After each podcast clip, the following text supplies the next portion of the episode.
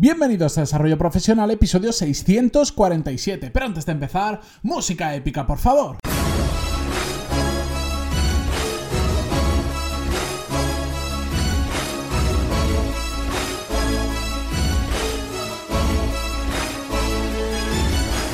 Muy buenos días a todos y bienvenidos un martes más a Desarrollo Profesional, el podcast donde hablamos sobre todas las técnicas, habilidades, estrategias y trucos necesarios para mejorar cada día en nuestro trabajo.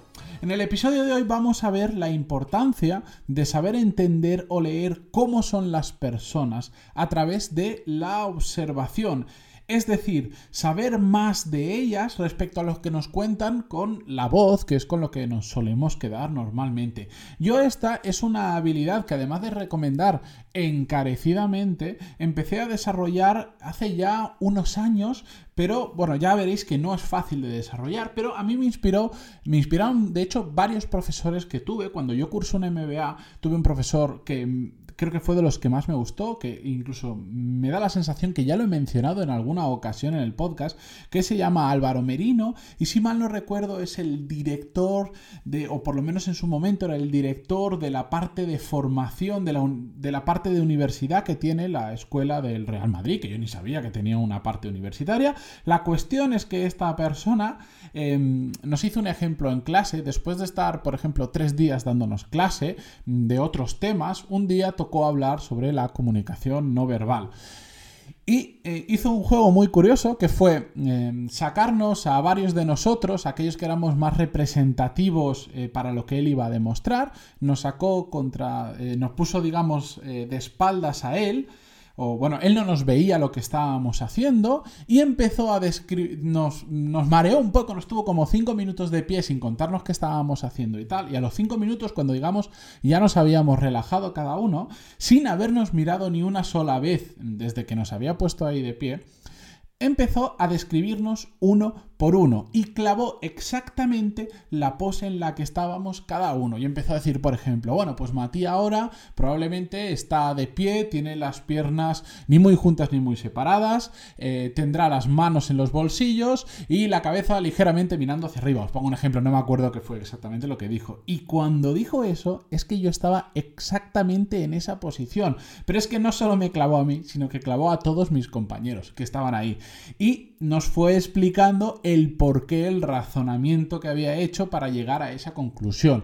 Y fue atándolo, bueno, pues a la observación que él había hecho durante las clases anteriores de cómo éramos cada uno. Hay personas a las que se les lee más rápido cómo son, qué tipo de carácter tienen, etcétera, etcétera. Y resulta que eso está muy asociado a determinadas formas en las que, por ejemplo, nos ponemos de pie. Yo recuerdo el caso de un compañero que decía, es que claramente va a tener las piernas súper abiertas, los brazos en jarra y posición de, machote, por como eso. Y efectivamente mi compañero estaba tal cual. Y fue algo que me llamó mucho la atención y ya me generó esa curiosidad de decir, uy, ¿esto qué es? Y después casualmente, a la, no sé, ese mismo año, ya fuera de ese máster, en un curso que hice de liderazgo que me llamó mucho la atención, tenía un profesor que se se llama Sebastian Kirchbach, eh, es que tiene un apellido casi más complicado que el mío.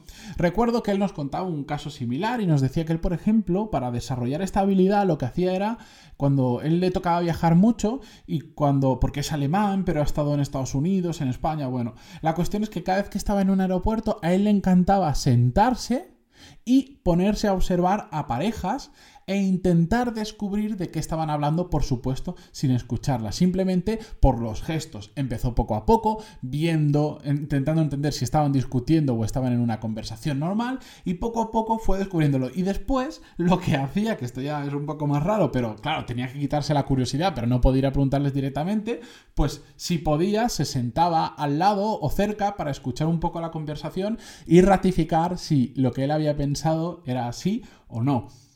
Esta habilidad, por supuesto, em, a mí me parece eh, imprescindible ahora mismo por todo lo que nos aporta. Además es una habilidad que desde que la he conseguido más o menos desarrollar, porque ya os digo, es muy complicada, me encanta y me ha aportado mucho, pero como os digo, requiere sobre todo muchísimo tiempo y muchísima observación y equivocarnos muchísimo porque al final estás em, prejuzgando al inicio, aunque después vas encontrando determinados patrones que se repiten. Pero lo que me gusta es que con mucha práctica empiezas a hacerlo de forma automática y es increíble la información que vamos aprendiendo a descubrir en base a observar a las personas. Aunque... Mm, como siempre hay que hacer aclaraciones. Esto no se trata ahora de ponernos como locos a mirar a la gente, ni, tener que estar mirando constantemente lo que están haciendo, etcétera, etcétera. Simplemente es empezar a fijarnos en pequeños detalles que nos dan información de las otras personas. Y como todo este tipo de cosas, hay que tener cuidado porque un mal uso a qué nos lleva? A la manipulación. Ahora os voy a poner un ejemplo. Y un buen uso, que es al que yo voy, es al que nos permite mejorar las relaciones con los demás, porque esta habilidad está muy relacionada con la empatía, porque más conocemos a una persona, más información tenemos de ella, más capacidad vamos a tener de ponernos en su piel y de entenderles. Y vamos a ver un ejemplo de mal uso y de buen uso.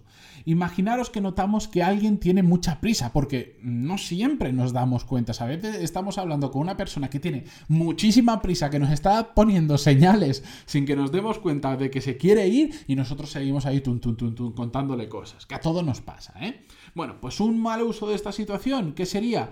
Pues que aprovechas su prisa para que esta persona tome una decisión rápida que te favorece a ti, pero a ella no tanto, pero como tiene prisa sabes que te va a decir que sí, porque simplemente quiere decirte que sí e irse. Eso es un mal uso porque estás manipulando. En cambio, un buen uso es cuando em, sabes que tiene prisa, te das cuenta, pues buscas ayudarle en su prisa y le dices, pues bueno, ya te lo comento en otro momento, o mejor aún, le ofrece, dices, tienes prisa, ¿qué vas al aeropuerto? Sí, pues mira, si quieres te acompaño en coche, yo te llevo, así no tienes que esperar el taxi, etcétera, etcétera, te dejo en la puerta y además, si quieres, lo vamos hablando por el camino. Ese sería un buen uso de reconocer lo que está pasando. Pero ¿por qué es tan importante esta habilidad? Primero porque nos permite conocer mejor a las personas con las que estamos hablando y obtener toda la información de esa persona que no nos está contando directamente con su voz.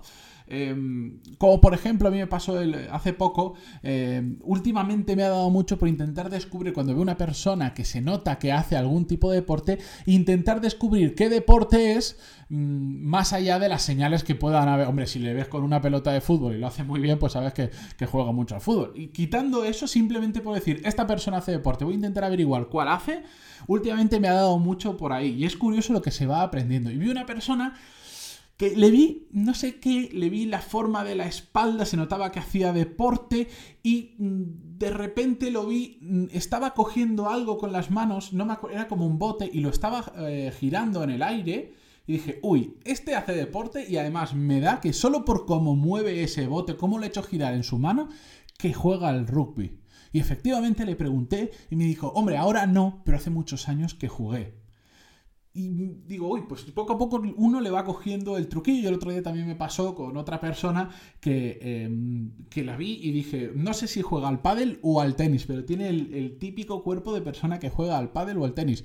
Piernas muy desarrolladas de una manera determinada, el brazo un poco desarrollado, pero tampoco demasiado, un brazo más que el otro, como pasa con Nadal en casos extremos, pues eso en tenistas o gente que juega al pádel se le ve bastante rápido. Bueno, pues eso nos permite tener más información de esas personas, que por ejemplo también nos permite relacionar toda esa información porque al final cuando vamos obteniendo eh, información nueva de las personas es como si tuviésemos un puzzle lleno de, piezas sueltas y al observar a la gente lo que nos permite es encontrar piezas que encajan unas con otras. Como por ejemplo podríamos decir, ostras, esta persona siempre, siempre a las 7 de la tarde de repente tiene una prisa por irse, no se puede cerrar una reunión a las 6 porque a las 7 está corriendo, ¿cómo puede ser? Bueno, pues igual, si tienes más información te das cuenta de que la pasión de su vida es jugar al rugby y tiene que entrenar a las 8 y es lo que le da la vida, lo que le da la motivación para seguir todos los días pues entonces vas encajando esas piezas y te das cuenta por qué para esa persona es tan importante que a partir de cierta hora no le pongas reuniones, etcétera, etcétera. Como consecuencias a todo esto, y disculpad si voy un poquito rápido, pero es que quiero contaros muchas cosas, es que eh, tener, nos permite todo esto tener conversaciones de mayor calidad y también conversaciones más profunda, porque además conocemos de la otra persona, podemos indagar en temas que, bueno, aparentemente de otra forma no saldrían o que están más ocultos y nos permite profundizar. Además, nos da, por supuesto, nuevos temas de los que hablar. Sigo con el ejemplo del rugby. En este caso, pues em, poco puedo yo comentar del rugby porque no he sido jugador de rugby ni nada, pero por ejemplo, esta persona sé, me he dado cuenta que juega al rugby, pues en algún momento dado, si la conversación da para ello, pues sí que le puedo comentar que de pequeño estuve a punto de entrar en un equipo de rugby, solo que no me metí, solo por miedo a las lesiones, porque es un deporte donde te lesionas mucho y yo en ese momento no sé por qué eh, eh, a nivel óseo era como muy frágil. Oye, pues quieras que no, eso te da tema de conversación, aunque no tenga ningún beneficio detrás eh, comentar eso, pero te da para mm, hablar con esas personas de otros temas diferentes. Además, una de las consecuencias eh, que a mí más me gusta es que te da como más recursos para interactuar con las personas. ¿Y a qué me refiero? Vuelvo al ejemplo este de la persona que tiene prisa. Si tú no detectas eso, aparte de que le vas a estar probablemente dando la chapa cuando se quiere ir, em, en el momento, en, ¿cómo decir? Pierdes la oportunidad cuando sí que sabes leer a esa persona de decirle, oye, ¿qué, te parece si te acerco yo en el coche? En lugar de que tengas que esperar al taxi para el aeropuerto. Ah, genial. Pues mira, acabas de ganar 20 minutos de trayecto para hablar con esa persona en coche, 20 minutos o los que sean. Y además se crea una conexión diferente porque le estás haciendo el favor de llevarle hasta el aeropuerto y normalmente la gente lo agradece mucho porque dice, joder, se está tomando su tiempo cuando yo podría coger un taxi sin ningún problema. Esta persona coge su coche, me acerca hasta donde yo quiera para que yo no llegue tan tarde, para que no me gaste dinero y encima mm, ya me lo va contando por el camino, no tenemos que hablar de pues normalmente la gente lo agradece mucho y eso es una situación que se da gracias a observar a, la otra persona o por ejemplo algo que funciona muy bien y que sí que lo he comentado en más de una ocasión, que es cuanta más información tenemos de nuestro jefe, más lo conocemos o más sabemos leer la situación, sabemos cuándo es mejor o peor momento para hablar con él. Lo veo decenas de veces de personas que van a hablar con sus jefes en plan kamikaze. Le tengo que decir esto y les da igual si su jefe va, está en un buen momento, en un mal momento, reunido, le da igual. Simplemente van y se lo sueltan. Cuando ese mismo mensaje en otro momento probablemente habría entrado muchísimo mejor. Bien, como veis, este tema a mí me da para hablar un ratito. Así que lo que he hecho ha sido separar el episodio en dos. Y mañana lo que vamos a hacer es un episodio más práctico, porque vamos a ver muchos ejemplos para empezar a practicar. Ya os digo, yo no soy ningún experto en este tema, lo más lejos que pueda haber de un experto, pero sí que llevo practicando bastante tiempo y es algo que me gusta mucho. Así que quiero daros algunos ejemplos que al menos os sirva para iniciaros en este que yo creo que es un muy buen hábito. Hasta entonces, o porque mañana no podéis escucharlo, lo dejáis para más adelante, o por lo que sea, podéis conocer más sobre todo este tema si buscáis, por ejemplo, en Google, sinergología que no es exactamente la ciencia que estudia esto, porque es un término que se acuñó hace relativamente poco y creo que es hasta un término registrado, no es como si dijéramos la cirugía que corresponde, no, parece lo mismo, pero bueno, eh, es como una marca de un señor que no recuerdo ahora el nombre, es una metodología científica, mejor dicho,